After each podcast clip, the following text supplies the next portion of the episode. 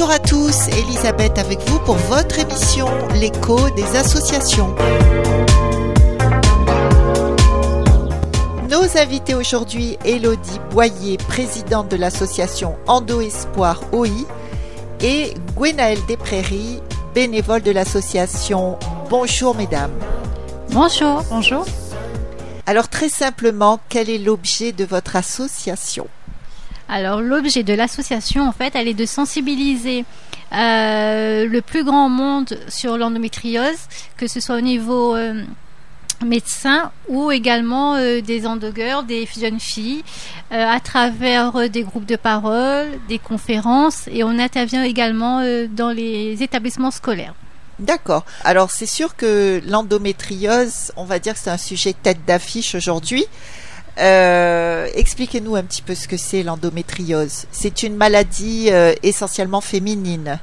Oui, c'est une maladie gynécologique qui touche une femme sur dix et euh, c'est en fait c'est la muqueuse de, de, de, l'endomètre qui se détache au moment des règles. Sauf que nous en fait euh, les femmes atteintes d'endométriose, la ça le sang en fait elle repart en fait euh, dans les oulala dans les tissus? dans les tissus en fait et va se loger ailleurs dans le ventre. Au lieu d'être évacuée hein? Au lieu d'être évacuée. Si j'ai bien compris. Voilà, au lieu d'être évacuée, elle va aller en fait se loger dans le ventre, sur l'intestin, le côlon, euh, également au niveau de la vessie. En fait, tous les organes euh, peuvent être touchés par l'endométriose.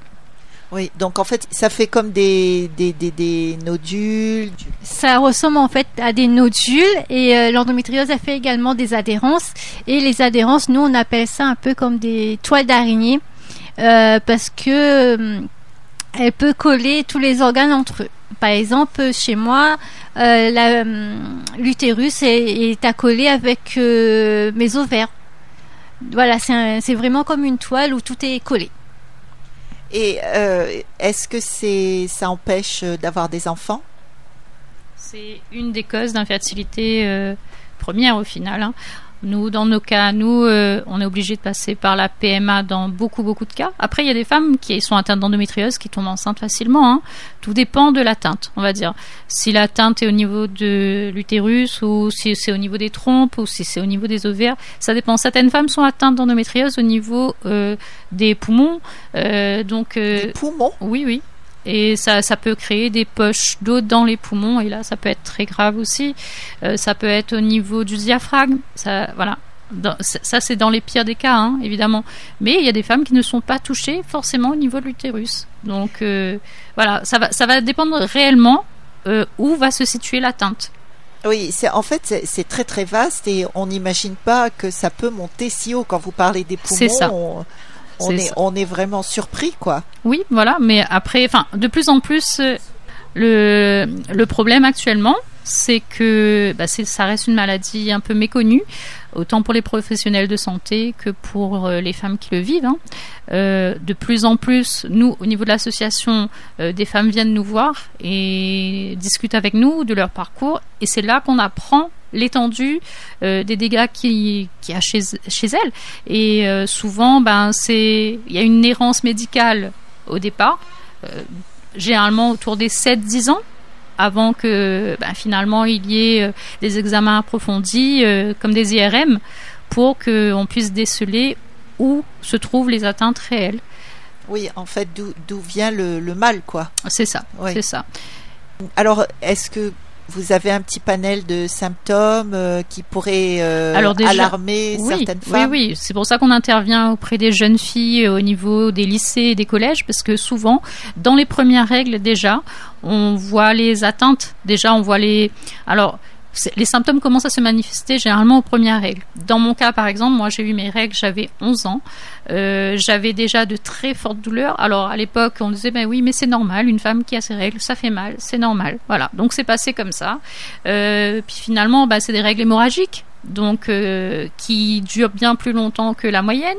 Ou ça peut être aussi des règles qui vont durer 15 jours ou et puis qui vont revenir une semaine après alors qu'une femme, euh, généralement, c'est à peu près 4-5 jours ou une semaine sur un mois.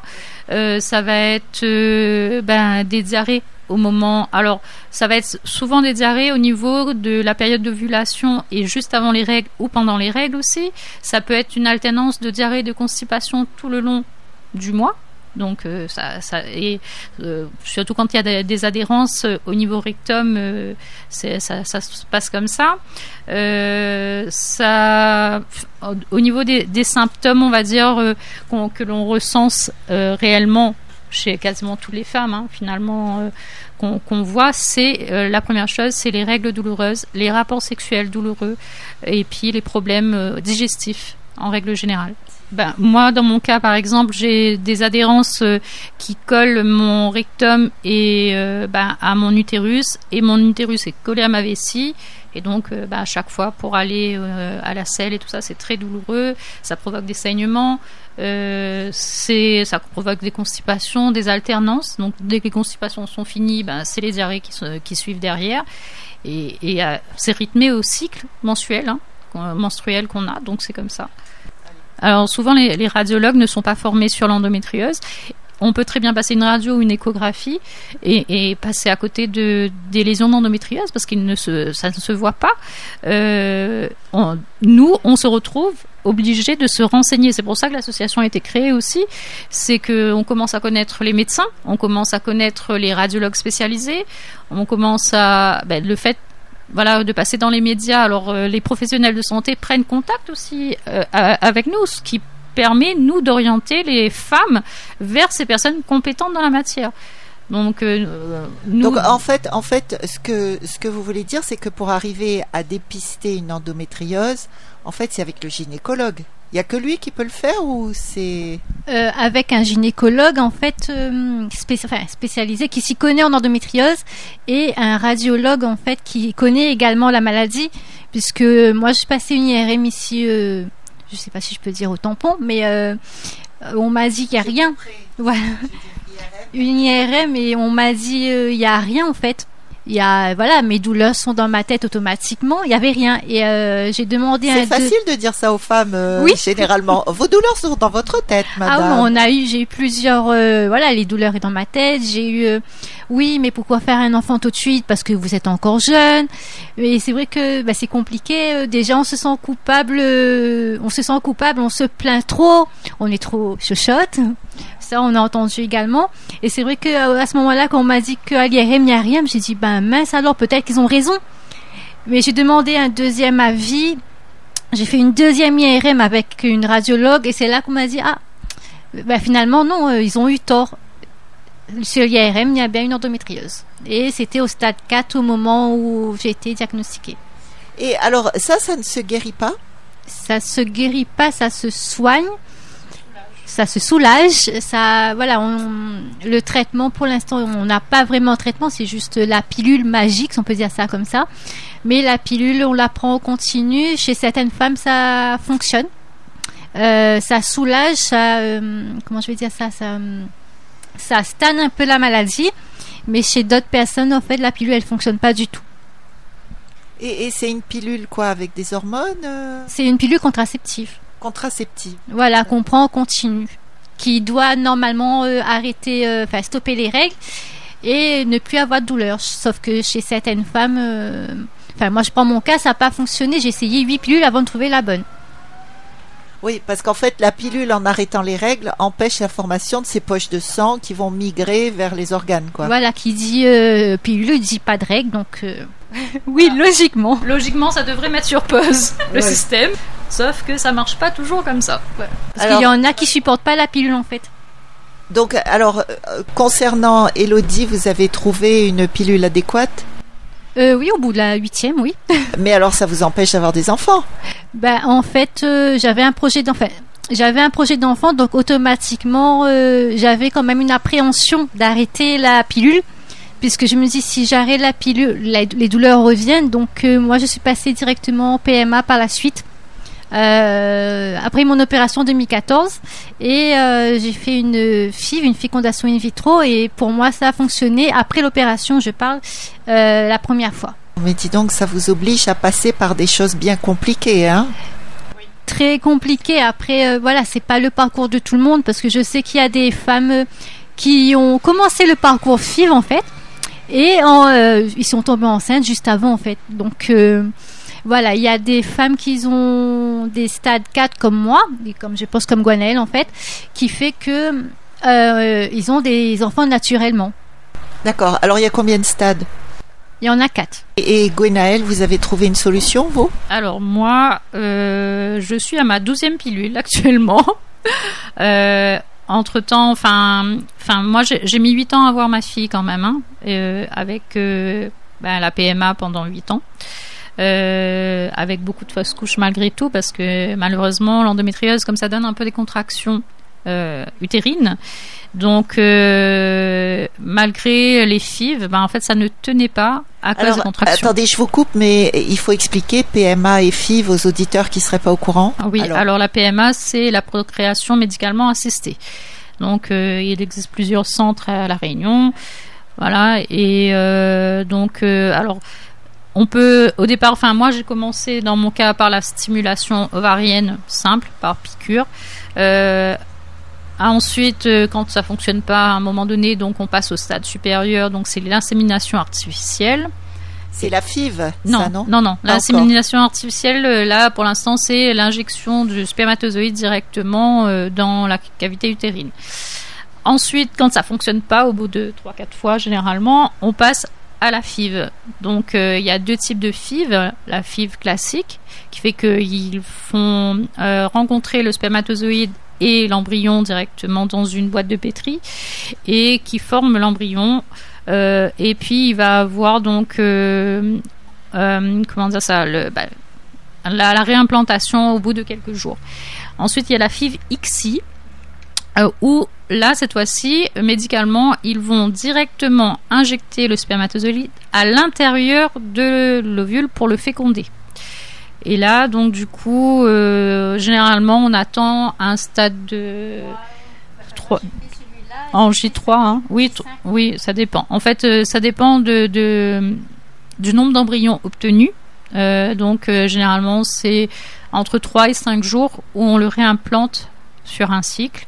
Mais tout est très médicalisé, forcément, parce que on va bloquer l'ovulation par piqûre, on va stimuler l'ovulation par piqûre, on va, après la FIV, euh, pendant 15 jours, euh, passer les 15 jours les plus longs de notre vie. Euh, et là, on est lâché par le corps médical pendant 15 jours. Donc, autant dire que voilà, c'est un peu le parcours du combattant. Quoi. J'ajoute juste que la PMA, en fait, c'est un parcours long, euh, physiquement pour nous les femmes, mais moralement aussi pour le couple. Puisque du coup, euh, c'est un parcours, voilà, c'est un parcours très médical et que après moi j'ai tombé, enfin j'ai eu la chance de tomber sur un gynéco que c'était certes médical, mais moi euh, j'avais pas plusieurs personnes, je voyais pas plusieurs personnes en fait, je voyais mon gynéco du début jusqu'à la fin. Et je sais qu'il y a certains centres où ils voient plusieurs euh, médecins, plusieurs sages-femmes, mais moi j'ai eu la chance d'avoir mon gynéco du début jusqu'à la fin et j'ai eu du soutien moi avec lui en fait euh, à ce niveau-là et euh, bon voilà j'ai pas j'ai eu la chance comparée aux autres en fait Oui, on a moins peut-être l'impression d'être juste un, un- comment dire, un cobaye entre leurs mains qui se refile euh, et qui passe. voilà euh, c'est ça c'est exactement ça moi j'ai pas eu cette sensation là en Vous fait avez eu ce côté humain, en voilà oui avec la même personne. C'est important parce qu'au final, avec la maladie, on perd une part de notre féminité déjà. Euh, euh, c'est ah, voilà pour le couple c'est terrible parce que bah, les relations sexuelles deviennent difficiles parce que c'est douloureux. Euh, donc déjà au niveau du couple il faut que ça tienne euh, déjà pas mal hein. faut, faut être d'accord faut que les hommes soient conscients de ce qu'on vit. Euh, faut qu'ils acceptent aussi euh, que bah ça sera pas toujours oui ça sera pas toujours bien parce que et- et voilà voilà, faut, faut programmer en fonction du cycle. Enfin, c'est, voilà. Donc le, le côté naturel, est- les moins forcément. Après, euh, c'est, aussi ce qui est difficile dans le parcours de la PMA pour le couple, c'est que bah, l'homme se retrouve euh, tout seul à un moment donné, ben parce que pour, pour, euh, quand euh, ils font le prélèvement, nous de notre côté, on atterrit au bloc opératoire pour pouvoir faire les ponctions sous anesthésie générale ou anesthésie locale. Donc on se retrouve de nouveau séparés à ce moment-là et avec les conséquences qu'il y a parce qu'il peut avoir euh, dans certains cas, moi j'ai eu euh, ce cas-là une fois où j'ai eu une hyperstimulation. Ça veut dire qu'on fait tout le traitement, on vient ponctionner et finalement on vous dit ben il y a une hyperstimulation donc on arrête tout. Donc pas de transfert d'embryon. Donc il faudra attendre euh, un mois ou deux, le temps que le corps se remette un peu de ses émotions pour réimplanter. Donc euh, c'est frustrant, c'est frustrant autant pour la, pour la femme que pour l'homme. Je pense que on parle de l'endométriose comme étant une maladie féminine, mais au final les hommes sont aussi touchés moralement, psychologiquement que nous les femmes. C'est pour ça que au niveau de cette association, enfin moi j'ai adhéré à cette association parce que il y avait de l'écoute pour le couple, parce que euh, lorsque j'ai eu mes fausses couches, euh, l'hôpital c'est très bien, mais ils sont pas là pour euh, nous assister émotionnellement, on va dire. Ils sont là pour faire leur travail médical. Mais après, à côté, ben, on a besoin de discuter. On a besoin d'évacuer certaines douleurs qu'on a vécues et de rencontrer d'autres couples qui sont dans notre situation. C'est important. Moi, je sais que d'avoir parlé avec les filles de l'association, ça a été très bien pour moi. Mais je sais que mon mari, le fait de parler à d'autres femmes ou à d'autres hommes qui vivent la même chose que lui, ben, ça l'a énormément aidé, ça l'a sauvé. Hein. Ça l'a aidé, ah oui. Ah oui, oui, ça l'a sauvé parce que euh, on, à un moment donné, ben, il voulait plus, il voulait plus entendre parler de tout ça parce qu'il voyait la souffrance que ça provoquait chez moi physiquement.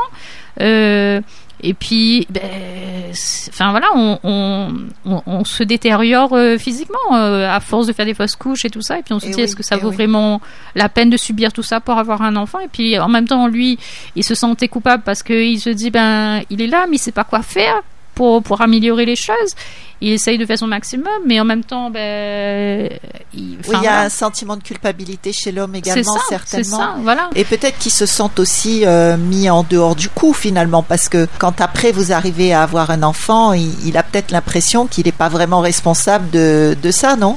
C'est pas un des dangers? Ben, pour, pour certains couples, oui, c'est vrai.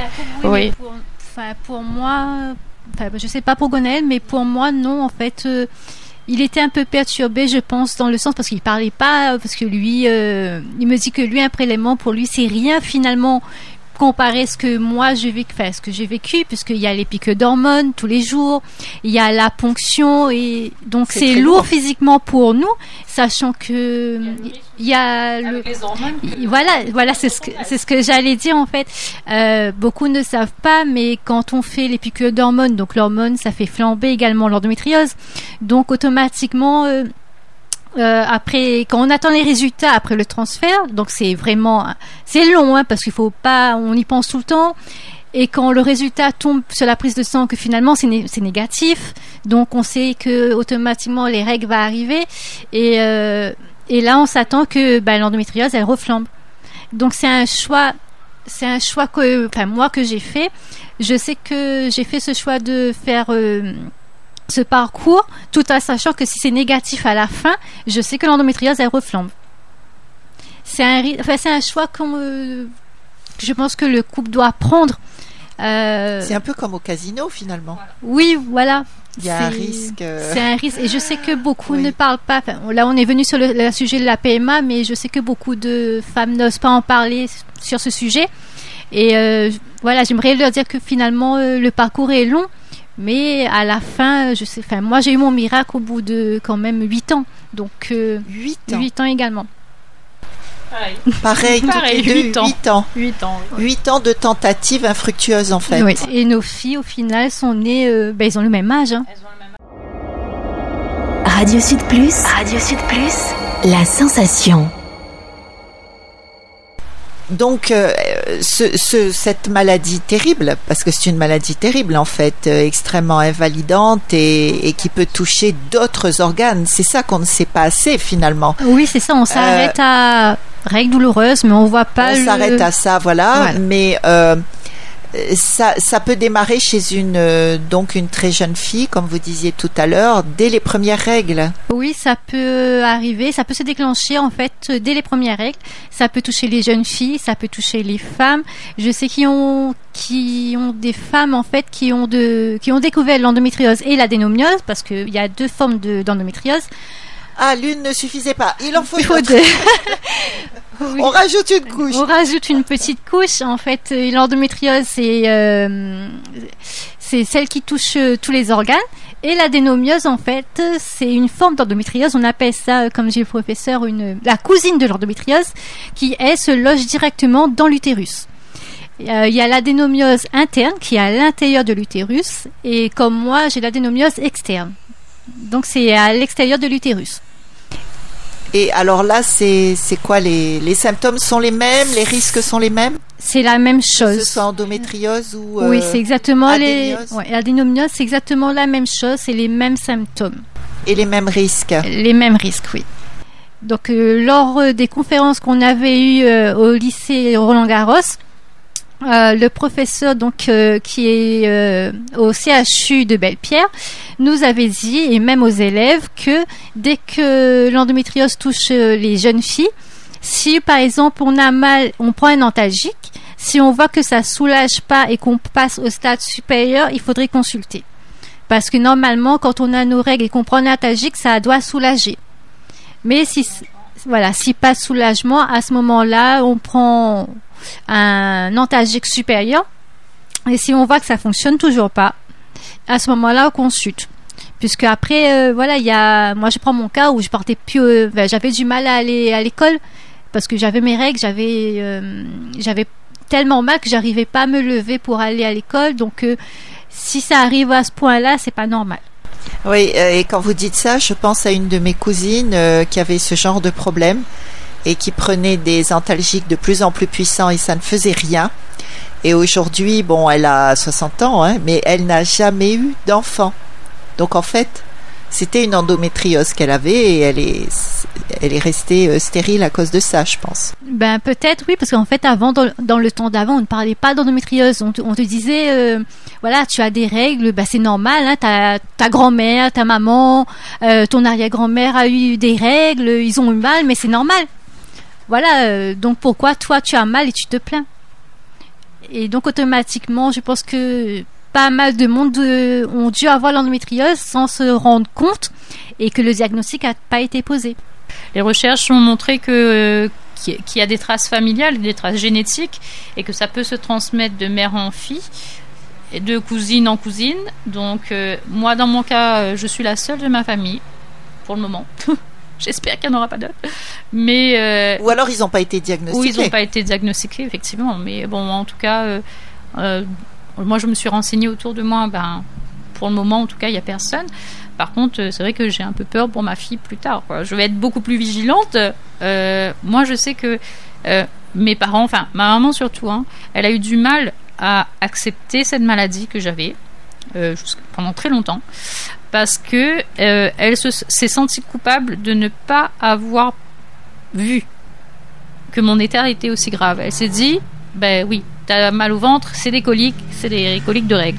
Elle comprenait pas pourquoi je m'absentais autant à l'école. Euh, j'avais un médecin traitant euh, à l'époque, je devais avoir 13-14 ans, qui m'a dit ben écoute, j'ai été donné euh, des morphiniques en cachette, j'ai pas le droit de le faire, mais je sais même plus comment te soulager. Donc à un moment donné, ben écoute, on va passer à la pilule, mais ne dis rien à tes parents parce que maman ne voulait pas à 13 ans, non, hors de question. Mais lui, il voyait pas comment me soulager autrement. Et quand elle s'en est rendue compte que j'avais une pilule, parce qu'en rangeant ma chambre, elle a fini par la, trouver. Euh, je devais avoir 16 ans, ça a été un sujet de dispute euh, pas possible. Et puis, euh, bah, quand je lui ai expliqué, je lui ai dit, mais si je ne prends pas cette pilule, je suis à quatre pattes. Je ne peux pas me lever pendant toute ma période de règles. Je ne peux pas aller à l'école. Et, et cette pilule avait été efficace alors? À l'époque, oui. À l'époque. À l'époque parce que au fur et à mesure, moi j'ai l'impression que mon corps s'habitue, s'habitue aux hormones des, pilules et c'est pour ça qu'on est obligé à chaque fois de prendre une pilule encore plus dosée, encore plus forte pour essayer, euh, voilà, parce que ben, l'endométriose continue des fois de se développer malgré tout. Et puis après, euh, j'ai eu une période où ça allait un peu mieux. Et puis quand j'ai rencontré mon mari, on a décidé d'avoir un enfant quasiment tout de suite, parce qu'on s'est marié, euh, j'avais 20 ans. Et on, on s'est dit, bon ben allez, on arrête la pilule et puis on verra bien. Deux ans plus tard, ben, toujours rien, mais alors euh, les douleurs, ça, je pouvais plus. Euh, de base, moi, je suis monitrice auto-école.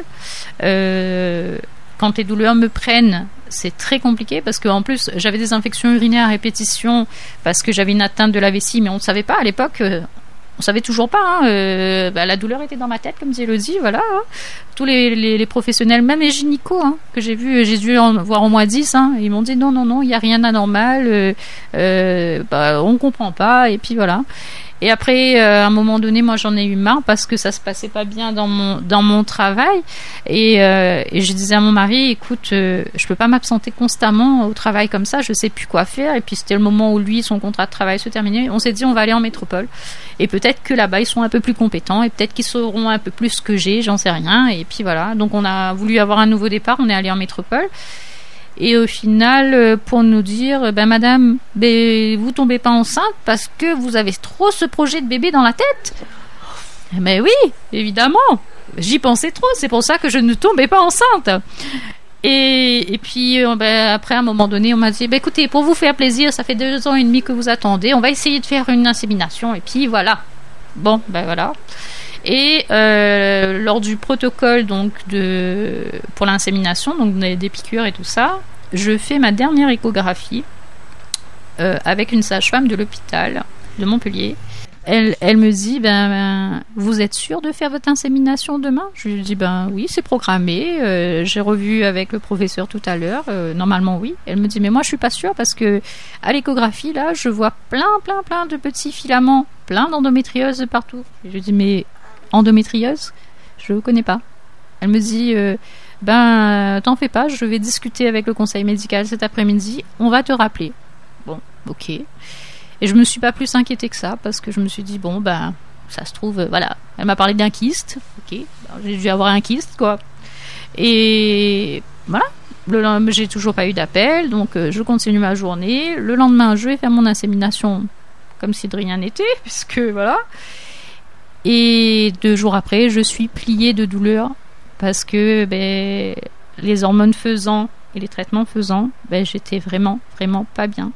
Euh, mon endométriose avait certainement évolué et je me retrouve au point de ne plus pouvoir marcher parce que les douleurs sont tellement fortes dans les jambes, dans les fesses, euh, dans toutes les parties de mon corps, je crois, hein, et que, que c'était affreux. Et là, je dis à mon mari, écoute, je crois qu'ils sont pas plus compétents ici qu'à la Réunion. Finalement, euh, je préfère qu'on rentre parce que on n'avait pas de famille là-bas, et, euh, et, et j'avais besoin de me retrouver à ce moment-là près de ma famille parce que j'avais besoin de réconfort, parce que je, me disais, ben, je suis en train de devenir dingue, quoi. Je peux plus travailler, je peux plus avoir une vie normale, je peux plus sortir.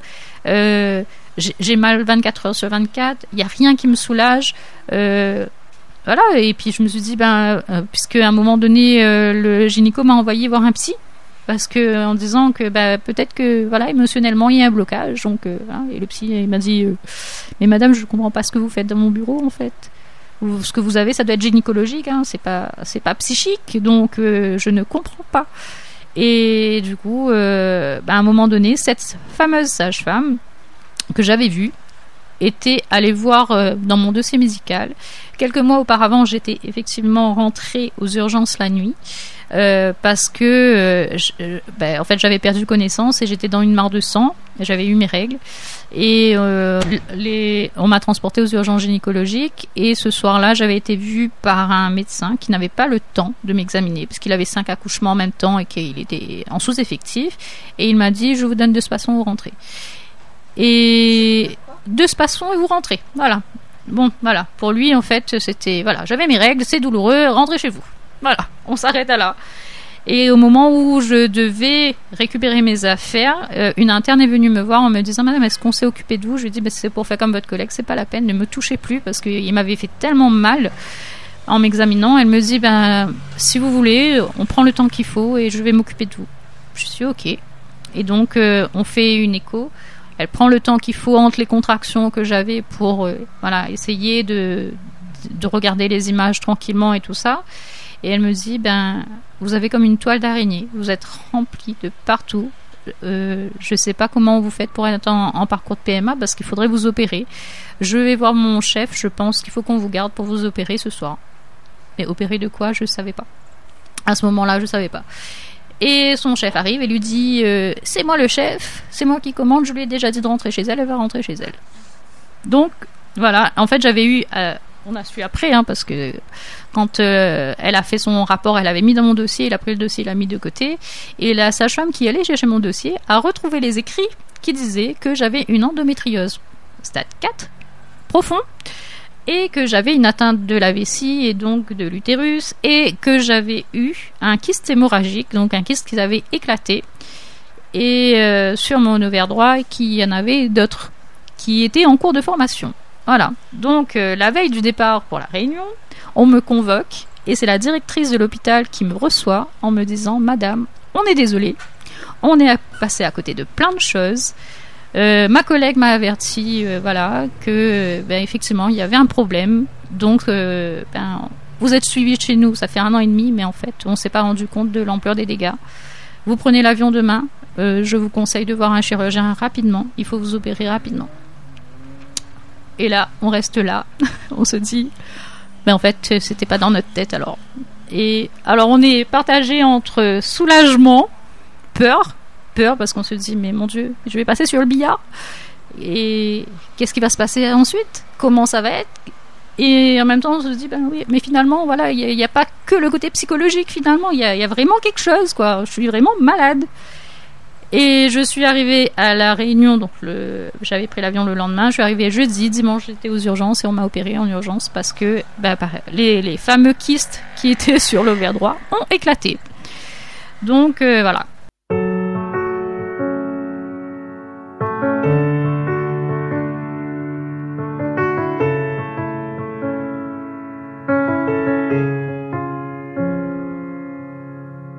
Accepter, mesdames, ces quelques mots comme un hommage à votre jante que j'admire qui crée en chaque homme un orage. Au cinéma ou dans la vie, vous êtes les plus beaux personnages. Et sans le vouloir, vous tenez nos cœurs et nos pensées en otage. Veuillez accepter, mesdames, cette déclaration comme une tentative honnête de réparation. Face au profond machisme de nos coutumes, de nos cultures, dans le grand livre des humains, place au chapitre de la rupture.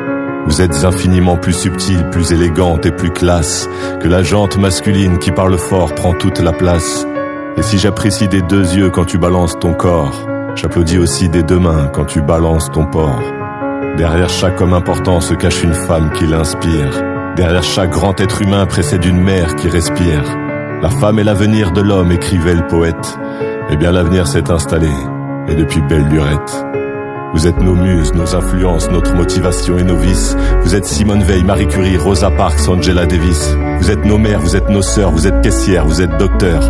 Vous êtes nos filles et puis nos femmes, nous on vacille pour votre flamme. Comment ne pas être en admiration et sans commune mesure? Pour celles qui portent et fabriquent pendant neuf mois notre futur. Pour celles qui cumulent plusieurs emplois et ce sans sourciller. Celui qu'elles ont dans la journée est le plus grand, mère au foyer. Veuillez accepter, mesdames, cette réelle admiration de votre force, votre courage et votre détermination. Veuillez accepter, mesdames, mon aimable faiblesse face à votre fragilité, votre empathie, votre tendresse. Veuillez accepter, mesdames, cette petite intro, car l'avenir appartient à celle qu'on aime trop. Et pour ne pas être taxé de premier degré d'anthologie, veuillez accepter, mesdames, cette délicate démagogie.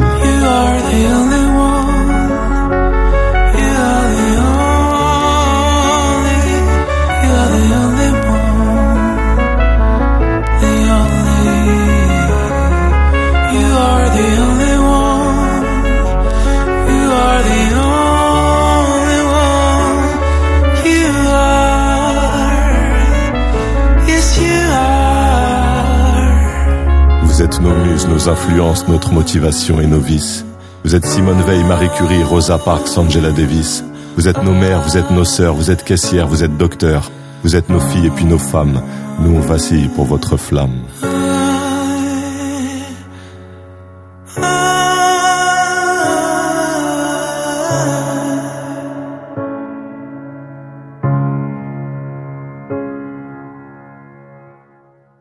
Donc c'est malheureux d'arriver à ce stade comme ça parce que oui c'est ça c'est ça qui est terrible. Donc en fait vous avez été opéré tout de suite en arrivant à la réunion. Ah, oui, oui. Et est-ce que y a, ça a été efficace? Est-ce qu'il y a eu quelque chose un euh, mieux un mieux-être après l'opération? Ça a été ça a été pénible pour moi de remonter la pente parce que euh, j'ai mis un an à me remettre de mon opération. En fait moi je me suis dit ben j'ai les kystes, on m'a enlevé les kystes point. C'était une cellule, une cellule c'est quelque chose de courant euh, d'après le chirurgien qui m'a opéré. Euh, quand euh, il a vu l'étendue des dégâts, l'opération qui devait durer 3 heures a duré 6 heures et demie. Parce que finalement, bah, il n'y avait pas que, que ce qu'on voyait au départ à l'échographie, c'est que bah, il y avait des atteintes au niveau des intestins, il y avait des atteintes sur les deux ovaires, il y avait des atteintes au niveau de la vessie, il y avait, enfin voilà, c'était c'était rép- répandu de partout. Et comme il et je commençais à avoir une torsion de l'ovaire, euh, c'est que l'ovaire se retourne sur lui-même et ça fait extrêmement mal. Et j'avais un kyste qui, bah, celui qui soi-disant s'était rompu, en fait, il s'était ouvert, puis refermé, cicatrisé, et il a continué à grossir jusqu'à atteindre euh, 17 cm d'envergure. Donc, euh, euh, et c'est vrai que maintenant que j'y repense, effectivement, quand je touchais ma peau, je sentais qu'il y avait quelque chose, qu'il y avait un- une boule, sans savoir réellement ce que c'était. Donc, euh, voilà. Donc aujourd'hui, je me dis, pour moi, ça a été compliqué parce que Très compliqué. voilà, euh, se relever d'une opération comme ça, c'est pas évident. Heureusement que ben, voilà que j'avais mon papa à l'époque et tout ça qui m'ont énormément aidé parce que ma maman n'était pas là à ce moment-là. Mais euh, et je pense que c'est pour ça qu'elle culpabilise encore aujourd'hui, c'est que en fait, euh, ben, quand on lui a expliqué euh, ma sortie d'opération, quand mon mari lui a expliqué, elle s'est dit mais comment elle a pu passer euh, à côté de ça Oui, mais enfin bon, ça, il faut lui dire que c'est pas de sa faute. Ben hein. Si voilà, les c'est médecins ça. eux-mêmes C'est vous ont exactement c'est ce qu'on lui dit. hein. C'est ça, c'est que les médecins eux-mêmes sont déjà dans le brouillard. Alors euh, comment voulez-vous que nous, euh, voilà, on, on comprenne ce qui se passe? Mais c'est vrai que euh, au fur et à mesure, avec les filles de l'association, on se rend compte qu'on a quasiment des parcours similaires. Que euh, il y a il y a eu les mêmes douleurs au départ, qu'il y a eu euh, quasiment le même nombre euh, d'années d'état d'errance. Radio Sud Plus. Radio Sud Plus. La sensation. Entre le, les premiers symptômes et le diagnostic, il y a quand même 7 ans d'attente. En général, Ah ouais. donc, donc euh, c'est vrai que ben, entre les premiers symptômes, euh, donc euh, moi j'avais 15 ans quand j'ai eu les premiers symptômes et le diagnostic a été fait en 2012, j'ai 33 ans, donc euh, la- la- l'endométriose a eu le temps d'évoluer au final. Et nous l'association, c'est ça en fait qu'on aimerait réduire ce temps de ce temps de, de diagnostic en fait. Euh, mais là, c'est vrai qu'on se rend compte qu'il y a des filles, des jeunes femmes qui m'appellent et euh, quand je les envoie vers les bons, les bons médecins, euh, ils me rappellent par la suite en me disant que oui, effectivement, c'est bien une endométriose qu'ils avaient et pour eux, ben des, des fois, pas pour tout le temps en fait, c'est pris à temps. Donc ça a réduit le temps de la moyenne des 7 ans, mais d'autres, euh, au final, c'est un peu trop tard puisque l'endo est déjà au stade 4. Alors, est-ce que quand euh, l'endométriose est au stade 1, par exemple, est-ce qu'il y a des chances de guérir? Hmm, Je ne prononcerai pas là-dessus, mais je sais que, par exemple, il y a des, filles qui ont de l'endo au stade, 4 euh, pardon, au stade 1, qui, eux, ben, ils ont pas de, ils sont, comment je vais dire ça, ils ont pas de symptômes, ils sont asymptomatiques. Ça existe en fait, euh, voilà. Et je, voilà, il y a, par exemple, nous on est au stade 4, on a des, des énormes douleurs, donc euh, qui font très mal.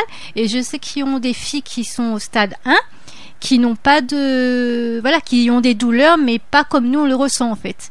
Et d'autres qui sont, Qui sont supportables, quoi. voilà, qui sont supportables, et d'autres euh, qui sont au stade 4, mais qui n'ont pas de douleur comme nous en fait. Tout dépend de De l'étendue. de l'étendue, je pense. euh, Des dégâts, on va dire. voilà, ça dépend de. Ça dépend du corps de chacun, de la localisation aussi de de l'endométriose. Et alors, moi, j'ai une question à Gwenaël. Il y a quelque chose que j'ai sauté là quand vous étiez en métropole, que vous, a- vous avez commencé à souffrir horriblement. Mais c'est qu'est-ce qui a déclenché en fait le pire? Bah, je pense que c'est c'est quand Les hormones qu'on les- vous a données, Oui, je pense que c'est les hormones, c'est le, le traitement pour pour l'insémination artificielle.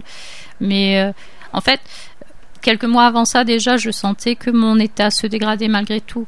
C'est en fait c'est allé euh, du moment que j'ai arrêté ma pilule, c'est allé en progressant au fur et à mesure. Bah, forcément, les- la maladie s'étend en Et attendant. oui, eh oui, oui, c'est Et ça en donc, fait. euh, au fur et à mesure, bah voilà, à chaque mois que j'ai eu mes règles, à chaque mois, bah, c'était de plus oui, en ça plus faisait douloureux. qu'augmenter Voilà, le, oui, oui. le Et, problème. et puis, euh, ce qu'on, enfin, Ce qui est difficile aussi en tant que femme, c'est qu'on a besoin aussi d'avoir une vie professionnelle et que cette maladie nous empêche d'avoir une vie professionnelle normale.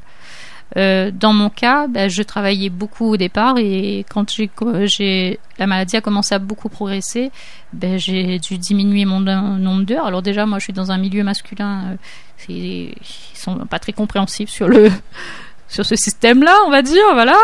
Euh, c'est compliqué pour eux de comprendre que, ben oui, mais en période de règles, j'ai du mal à travailler, j'ai mal, je suis assise dans une voiture, la position assise me fait mal, euh, je passe sur les ralentisseurs, j'ai l'impression que mon utérus va sortir, donc, enfin voilà, c'est très compliqué.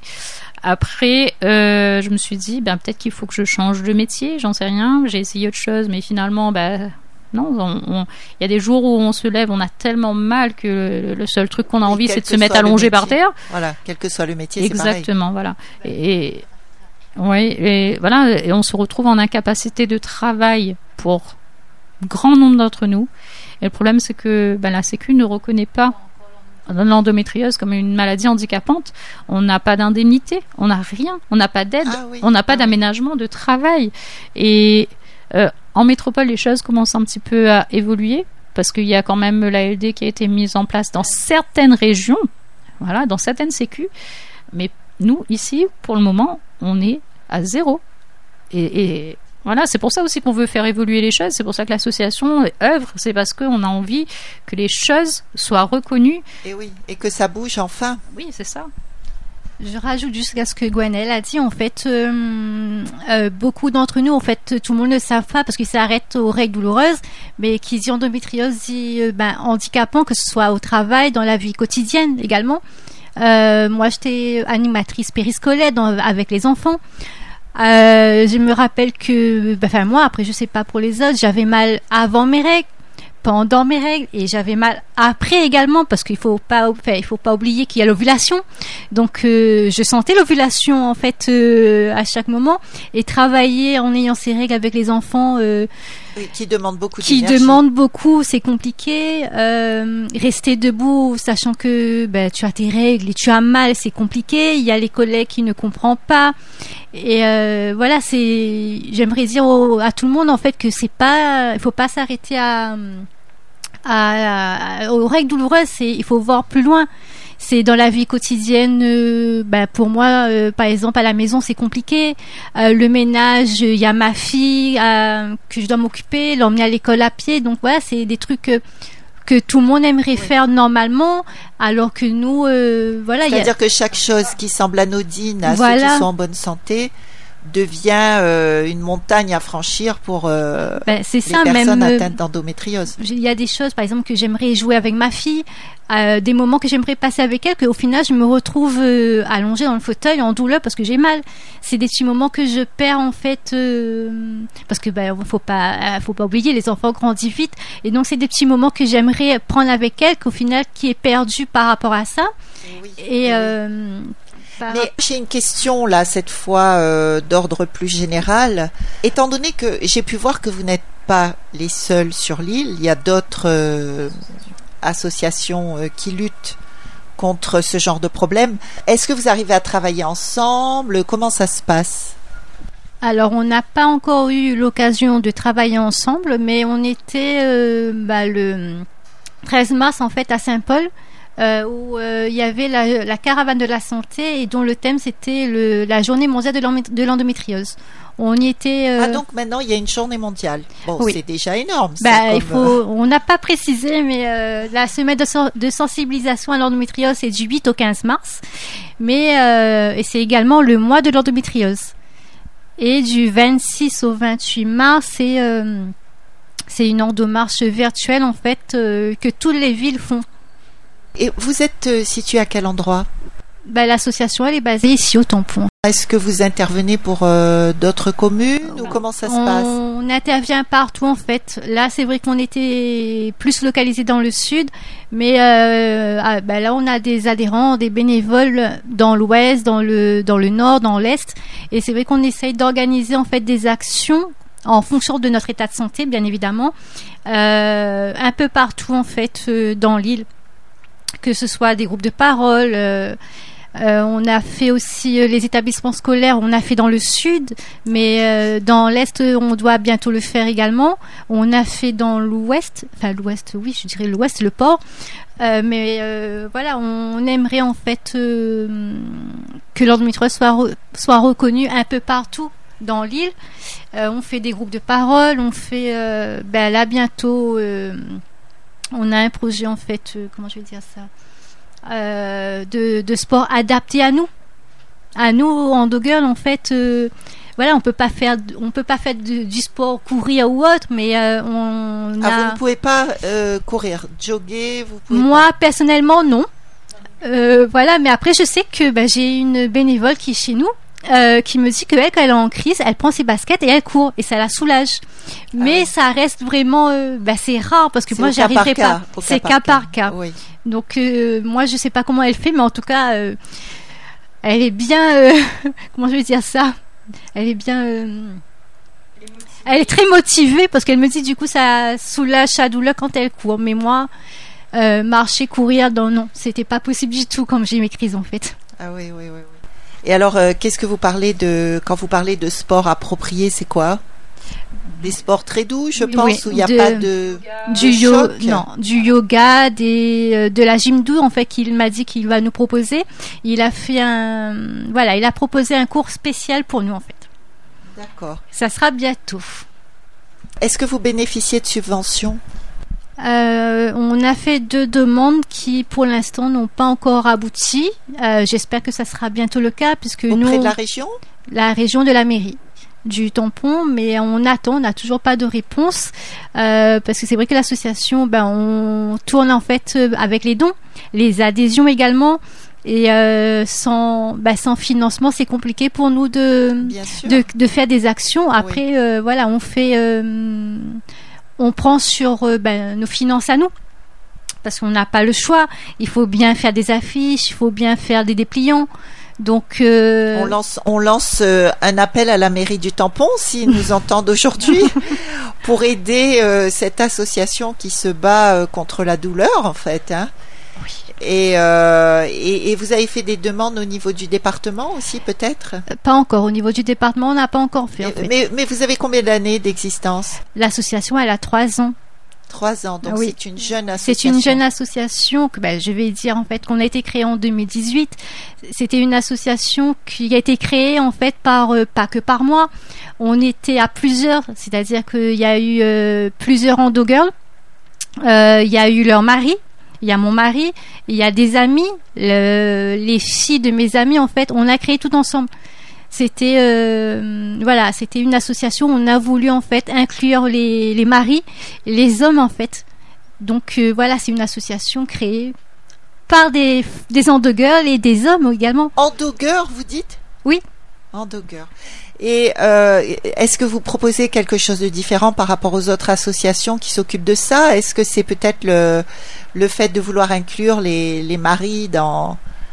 Bah, alors, on- je pense que les deux associations ont fait exactement la même chose Ah, vous parce que deux? Je pensais que vous étiez plus que ça. euh, il y a il y a Endo France aussi, pardon. Oui. Il y a Endo France, ça fait trois. Mais euh, c'est vrai qu'on propose, ben, tout en fait, les trois, les trois associations, on fait exactement la même chose. Mais euh, moi, en tout cas, j'ai voulu euh, inclure les maris dans, ben, dans, Dans toutes vos dans démarches, tous les quoi. démarches, en Oui. fait. Même, par exemple, les groupes de parole, on fois, on les fait avec des couples. Puisque soit entre couples ou même entre maris, parce que des fois, euh, il y a des choses que le mari ne dit pas à leur femme, et tandis que là, c'est un groupe de parole entre hommes. Donc, je pense que, voilà, il y a des choses qui peuvent, sûr, ils se sûr. dire après, voilà, dans un groupe de parole, on n'est pas obligé de de parler, on peut juste venir à un groupe de parole et Ah, écouter. Ça, c'est important hein, à Voilà. préciser aux auditeurs ou aux auditrices qui auraient envie d'y participer. Les groupes de parole, donc, vous n'êtes pas tenus de parler. Voilà, ils peuvent juste venir participer, écouter. Et puis, euh, je, je précise que tout ce qui se dit au groupe de parole, ça restera ici en fait. Est-ce que vous avez besoin de nouveaux bénévoles ou c'est pas nécessaire? Vous êtes suffisamment? Ben, on a, ben oui, on fait appel aux adhérents, aux bénévoles, puisqu'on a besoin, une association a besoin de bénévoles euh, pour nous aider dans nos actions, parce que c'est vrai que là, on a plein d'actions.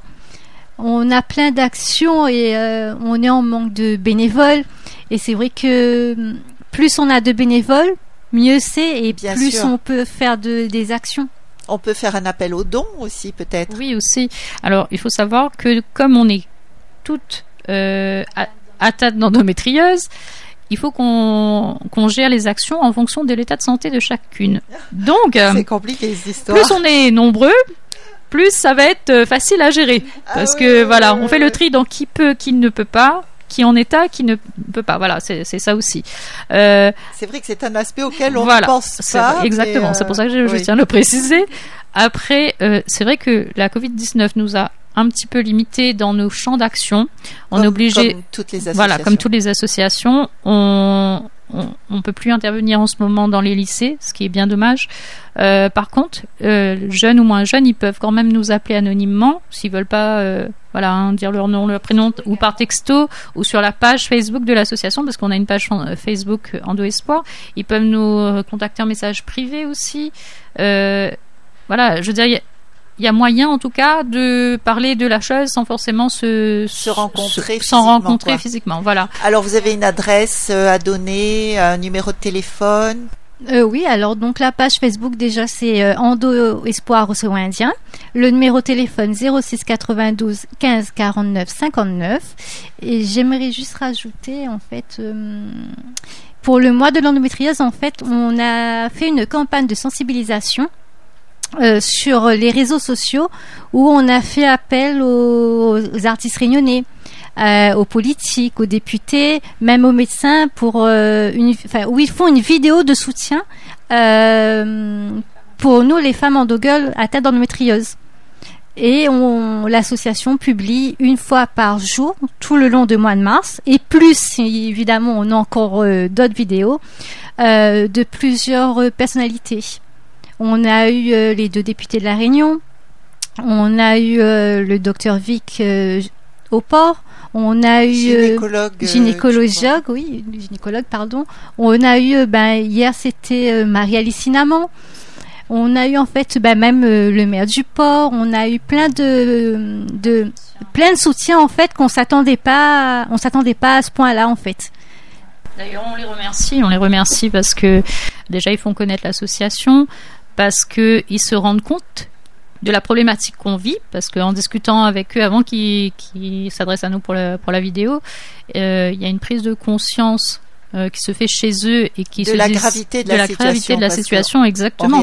pas. oui. Donc voilà, après euh, leur soutien nous permet aussi nous euh, ben de nous dire il y a des choses qui évoluent malgré tout parce que il faut que l'association évolue dans le sens où qu'elle soit efficace, que les actions soient efficaces. Et c'est vrai que si on est tout seul, et ben ça va être compliqué. Euh, après, si les gens, eux aussi, je pense, Elodie euh, confirmera, s'ils veulent faire une vidéo de soutien et, et, et voilà, proches ou moins proches de femmes qui sont atteintes ou des gens tout simplement, voilà, ou des photos, voilà. Donc, euh, euh, il vous ils envoie peuvent- ça sur la page Facebook. Voilà, c'est une en message privé et puis ou par mail aussi. Alors c'est soit euh, des vidéos ou également des photos euh, par mail à endoespoir.oi@gmail.com. Juste pour les photos, par contre, il nous faudrait une autorisation euh, euh, de diffusion, donc juste leur nom, prénom et qu'ils autorisent l'association à utiliser leurs photos pour la campagne de sensibilisation. Alors, je vais redonner le numéro de téléphone de l'association 06 92 15 49 59. Et notre émission touche à sa fin. C'était vraiment euh, très très intéressant tout ce que vous avez pu nous dire parce qu'on s'aperçoit que on ne connaît rien en fait de l'endométriose. Et euh, effectivement, c'est souvent rattaché à un genre de caprice féminin, quoi, règles douloureuses, etc. Oui, j'aimerais dire à toutes ces femmes en fait qui nous écoutent euh, de pas rester seules. Euh, Il y a toujours une lumière au bout du tunnel, comme je dis, enfin comme j'ai dit euh, souvent, et que elles peuvent, euh, j'espère qu'elles se reconnaîtront dans nos témoignages à nous et que ben n'hésite pas à nous parler, à nous appeler, et puis avec l'association Endo, Endo Espoir Océan Indien, Tipa Tipa n'arriver. Et moi, ça me fait penser à une phrase désormais célèbre reste pas dans le fait noir. Oui, sors dans la lumière. Eh bien, en tout cas, merci d'avoir été avec nous et bonne continuation. Merci à vous et puis euh, je remercie également tous les membres de l'association Endo Espoir Océan Indien.